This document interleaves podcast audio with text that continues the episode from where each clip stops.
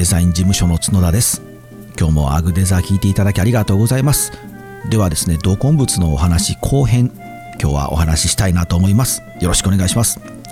えー前回ちょっとお話ししたのをおさらいしておきましょうか。あの、ポイント2つあります。2つかな？うん。あの、まず、同梱物はお手紙ですということですね。で、セールスにつなげるお知らせ、カタログのようなものは分けてください。これが結構大事ですとお伝えしました。でもうちょっと深掘りしたいなと思います。で、その自己開示のお話さ、ね、前回もさせていただいて、で、何でもかんでもいいので自分のプライベートを切れというわけではないぞということをお伝えしました。これあのちょっと補足なんですけど皆さんホームページを作られてる方とかあの SNS とかを一生懸命されてると思うんですけれどもそこもよく言われますよね自己開示しましょう自己開示しましょうって自分のことをねどんどんアピールしましょうと。でそこも皆さん結局何を書いていいのかわからないっていう形でこう更新が止まってたりすると思うんですけど同じです。この同梱物の自己開示と全く同じです。何でもいいからカレーの話大好きなカレーの話をしましょうってわけじゃないです。そこも同じで誰が見ているんだろう。どんな人に自分を伝えたいんだろうっていうのをまず考えてください。ね。あのまあ僕の Facebook とかうちのお父ちゃんお母ちゃんとかね兄弟もフェイスあのフォローしてるのでそこであいつらいいねをしてくるんですけど 僕は彼らに向けてあの Facebook やインスタを更新しているわけじゃないんですね。あまあ見てくれてありがとうっていつもあ感謝はしてますけどあの僕が仕事としてやっているのはやっぱり僕のお客様ね農家さん農家の皆さんであったりとかあとまあ日用品とかあと小規模事業者とか、まあ、お店やってる方とかそういう方々のクライアントさんとかいずれ弊社のお客様になるかもしれない人たちに向けて僕は自分を自己開示しながら次の依頼につながるようなネタを投稿してるんですね。どんどんどんどんと。これがね結構大事なんですよ。でも宣伝になったらダメですよね。例えば新しいデザインのサービス始めますみたいなねそんなことをこう見たところで何て言うんでしょう誰もこう興味がないというかやっぱスルーしてしまいますよね。なので、そこじゃないんですよね。で、例えば、えー、僕のインスタで少し前に投稿したんですけれども、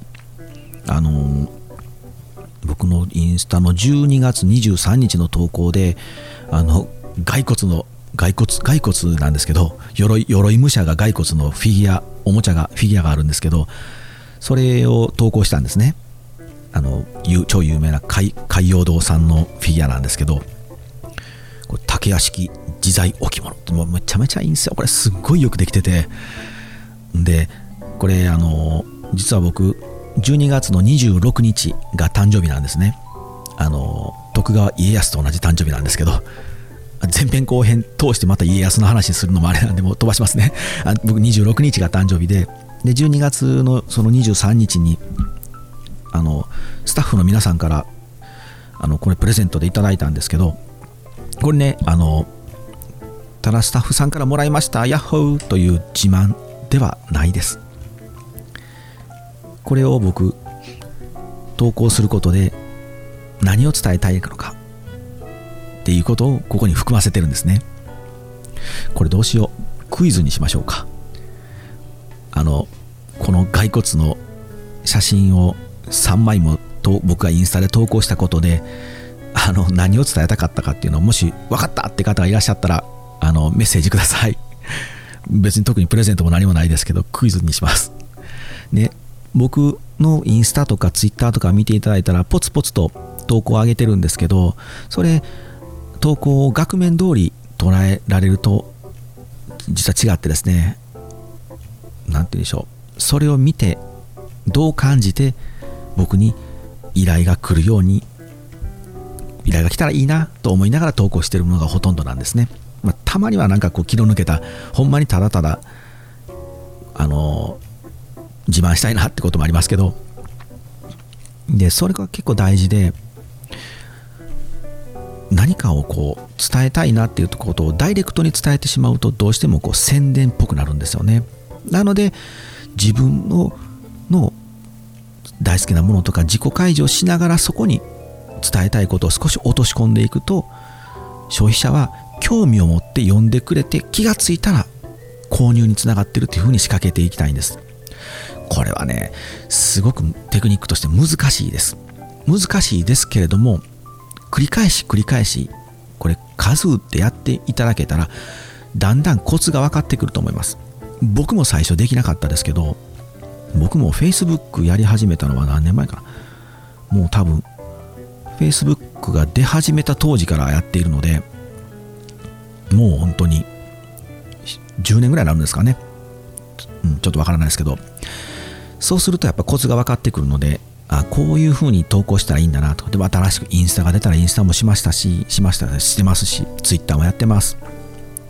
今クラブハウスも出始めたのでクラブハウスもやってますけどね新しいものをまあどんどんこれもう周りがやって周りがやってるからしょうがなくしなきゃっていうのではなくてなんだこの面白そうなものってまず手出すんですよ僕。で使ってみてあこれビジネスにつながるなって思うものは続けますけどうんつながらなそうだなって思うものはやっぱりやらないですね。あんまり。時間の無駄なので。それはなぜかというと自分の自己開示をしながらセールスにつなげていけるかどうかとかね考えながらやってるんですけど補足と言いながら補足めちゃめちゃ長くなりましたね。すいません。よかった。前編と後編とやっぱ分けといてめっちゃ喋りますね僕。すいません。そしてもう一つですね。あのご紹介のセールスにつなげるカタログのようなねご紹介のもう一枚の方なんですけどそのセットの内容とかを、え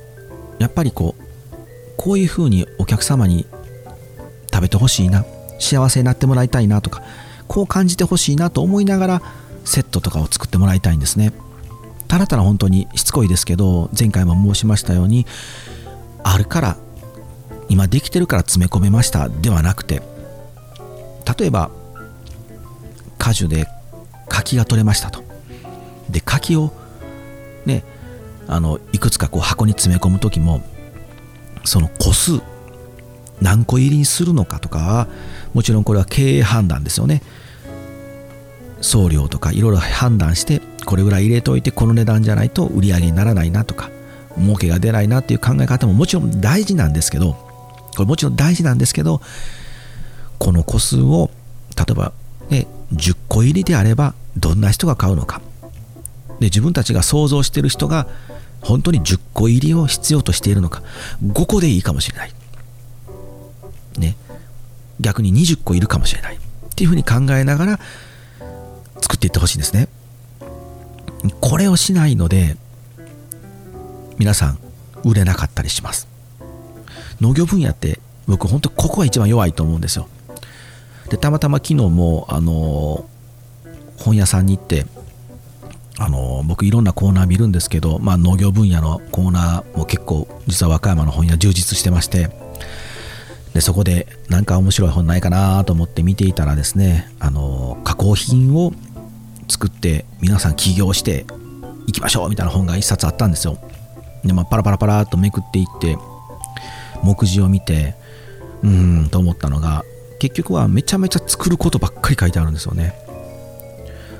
でこうしたら作れますこうしたら作れます。あとまああとコスト計算も結局は消費者のために何も考えてないコスト計算でしたね。こうして詰めてこうしてこうしてしたらこんだけ利幅が出るので売り売り上げというか利益が出るのでこれだけやりましょうとかって。それは作り手の問題であって買う側からすると消費者からするとそんなにいらんよとかそんなんじゃ足らないよってちゃんとマーケティングができてんのかなと。いやまあラベルって書いてるあの目次があったんであラベルのところでそれちょっと書いてるのかなと思ったら全然もうあの表記内容ですね。表示内容というか。うーんちょっとなこれを買ってよしって言って作ってこれしかもこれ企業ね起業しましょうって書いてあったんで皆さんそれで加工場を作ってまあこの今年の6月からハサップもマストになりますのでハサップ申請してよっしゃーって作って大量に作って多分売れないでしょうね。途方に暮れると。これはあんまりいい本じゃないなって、うん、やっぱり結局商品開発っていうのはマーケットから見ないとダメですね。つまりこう書いてお客様の立場に立ってものを考えて作らないとダメなのでその同梱物に入れるチラシであってもお客様のためにきちんとその自分たちの商品とかお野菜セットとかの説明がちゃんとできてるかお客様の目線に立った説明がちゃんと書かれているかっていうことを考えてほしいです、うん、具体的にはなかなかこの物語のあれですけど例えばえー、っとキャベツであればキャキャベツだけやったらダメですね。キャベツなんとかあのなんとかなんとかセットがあってでそのセットの中のこのキャベツはこういうことで作ってこういうちょっと農法で作って薬で作っ薬もなんだかんとかとかって言ってねこのその言いたいんですよね。頑張ってる作り手のその自分のやってることを言いたいんですけど消費者はそこじゃなくて届いた後のこのキャベツはどう使うのかとか例えばこのキャベツを作った思いとかを聞きたいんですよ。でその思いを持ってる人はどんな人なんだろうっていうとまたお手紙の方でその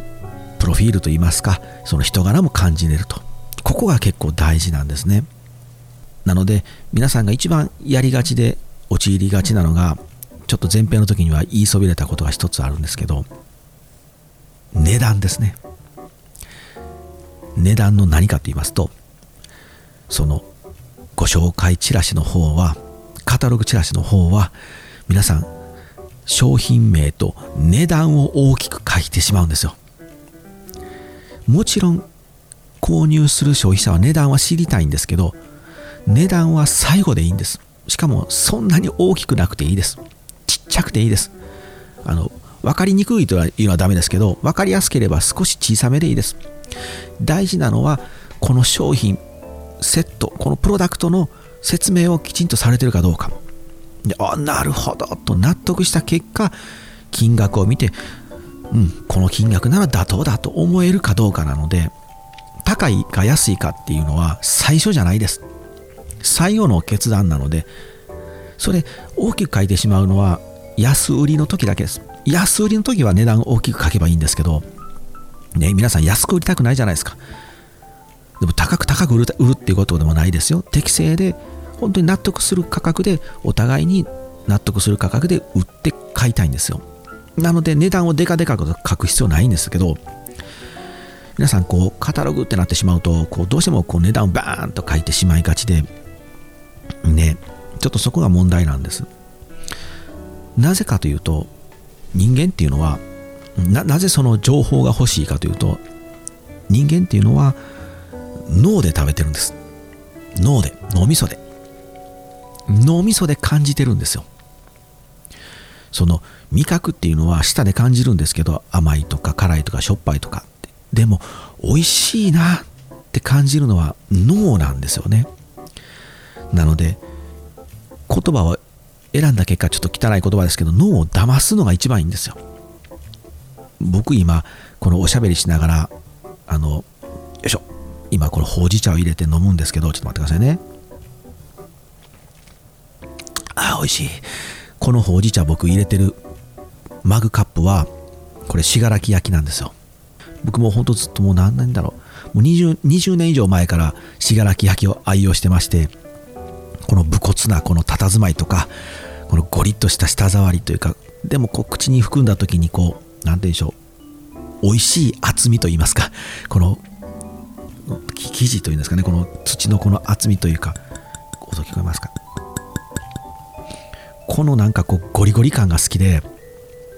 でここに入れて飲むお茶とかコーヒーは美味しいんですよね。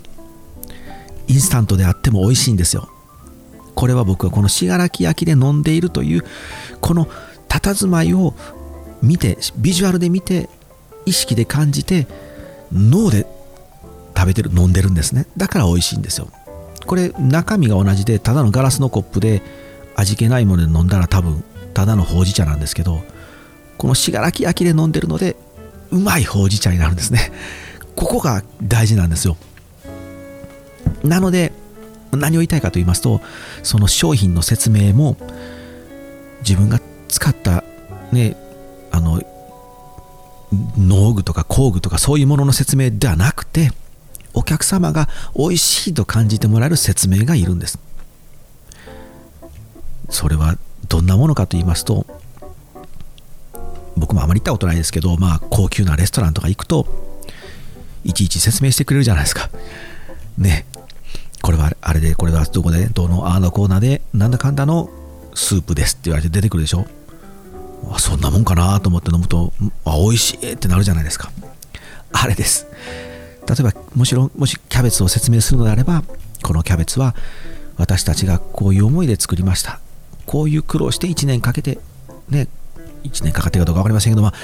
こうまず畑土からこういじってこういう整えていよいよ種をまいていよいよあれをしてこれをしてこうしてでこういう収穫の時はこういう温度の中こういう苦労をしながら収穫したもので皆様にこのタイミングで食べていただきたいのでこういうセットにしました。いかがですか？って食べていただ投げてほしいんですね。そうすると受け取った方はあなるほどそんな苦労して作ったキャベツこれなんや。え？大事に食べよう。みたいなね。で食べてみたらうんまい美味しいなってなるんですよ。でさらにここからプラスがの奇跡が起きるとその食べた人が美味しかったのでお友達にも紹介しようとか、ね、田舎のお父さん母さんにも送ってあげようってなった時にこのキャベツはねこうやってね農家さんがこうやって苦労してこうやって作って1年かけてこんだけかけて作ったらしいで食べてみてって言われたらまたもらった方もそうなんうわ美味しいってなるので伝わっていくんですよね。でもその伝わっていく情報がないと伝わっていかないので反復していく、ね、この情報ってのは大事なんですけどそういう説明をね書いてあげてほしいんですね。ちょっとねあの具体例がないのでなかなかふわっとしましたけれども結局人間は脳で食べているのでカタログの部分も単なる値段の紹介スペックの紹介じゃないです。何センチかける何センチの箱に何キロの野菜が入ってますってこんなこと別に知りたくないんですよ。で値段はいくらです、まあ、これは知りたいですけどでもこういう思いで作ったこんなものがこの値段ですっていう値段を知りたいだけで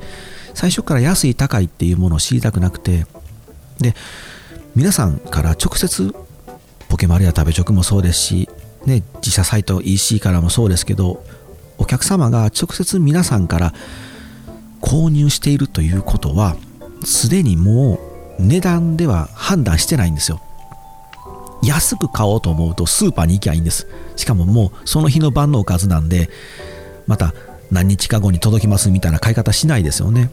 もう今日キャベツいるんであればもう今日安くて安売りのスーパー探して行くんですよ。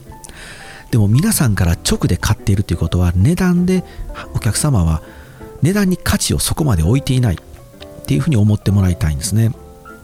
どうしてもこう売る側としたら安くせんと売れへんのかな安くしとかんとあかんのかなと思うじゃないですか。じゃないんですよね。もうすでにお客様はその壁を越えているので値段が購入する決定打になっていないのであれば何を求めているんだろうっていうのを考えてもらいたいですね。コミュニケーションをどんどん取っていくっていうのが大事ですね。買うお客様も直接作った本人から買いたいっていうのは求めているものはコミュニケーションなんですね。野菜果物そういうプロダクトを通じて皆さんのことを知りたいと思っているんですよね。知りたいを買いたいんですよ。皆さんのことを知りたいなってその情報を買いたいのに届いたのが単なる商品紹介の値段とサイズとかっていうそういうスペックしか書いてません。中にズッキーニ入ってます。ズッキーニとか入ってる何入って何入ってますっていう商品の名前しか書いてませんとかっていうものが届いても読まないですよね。だから同梱物を読まないんですよ皆さん。あの前編後編で長々と喋ってまいりましたけれどもまだこのちょっと同梱物に関しては定期的にあのリフレッシュさせたらネタを出していきますのでまずはあの取っかかりきっかかりとしてちょっと今回2回にわたってお話ししたことを少しあの取り入れていただけたら嬉しいなと思います。ではですね、今日はこれぐらいにしておきましょうか。アドレスのご紹介しますね。えー、info harimaze.com info harimaze.com あと、Twitter で、Facebook、Instagram もう私やっておりますので、あの、角田誠、角田誠で検索していただいたら、あの、ど本名で顔丸出しでやっておりますので、ぜひそちらからも全然あのメッセージいただけたら全部チェックしておりますのでお待ちしております。では、さよなら。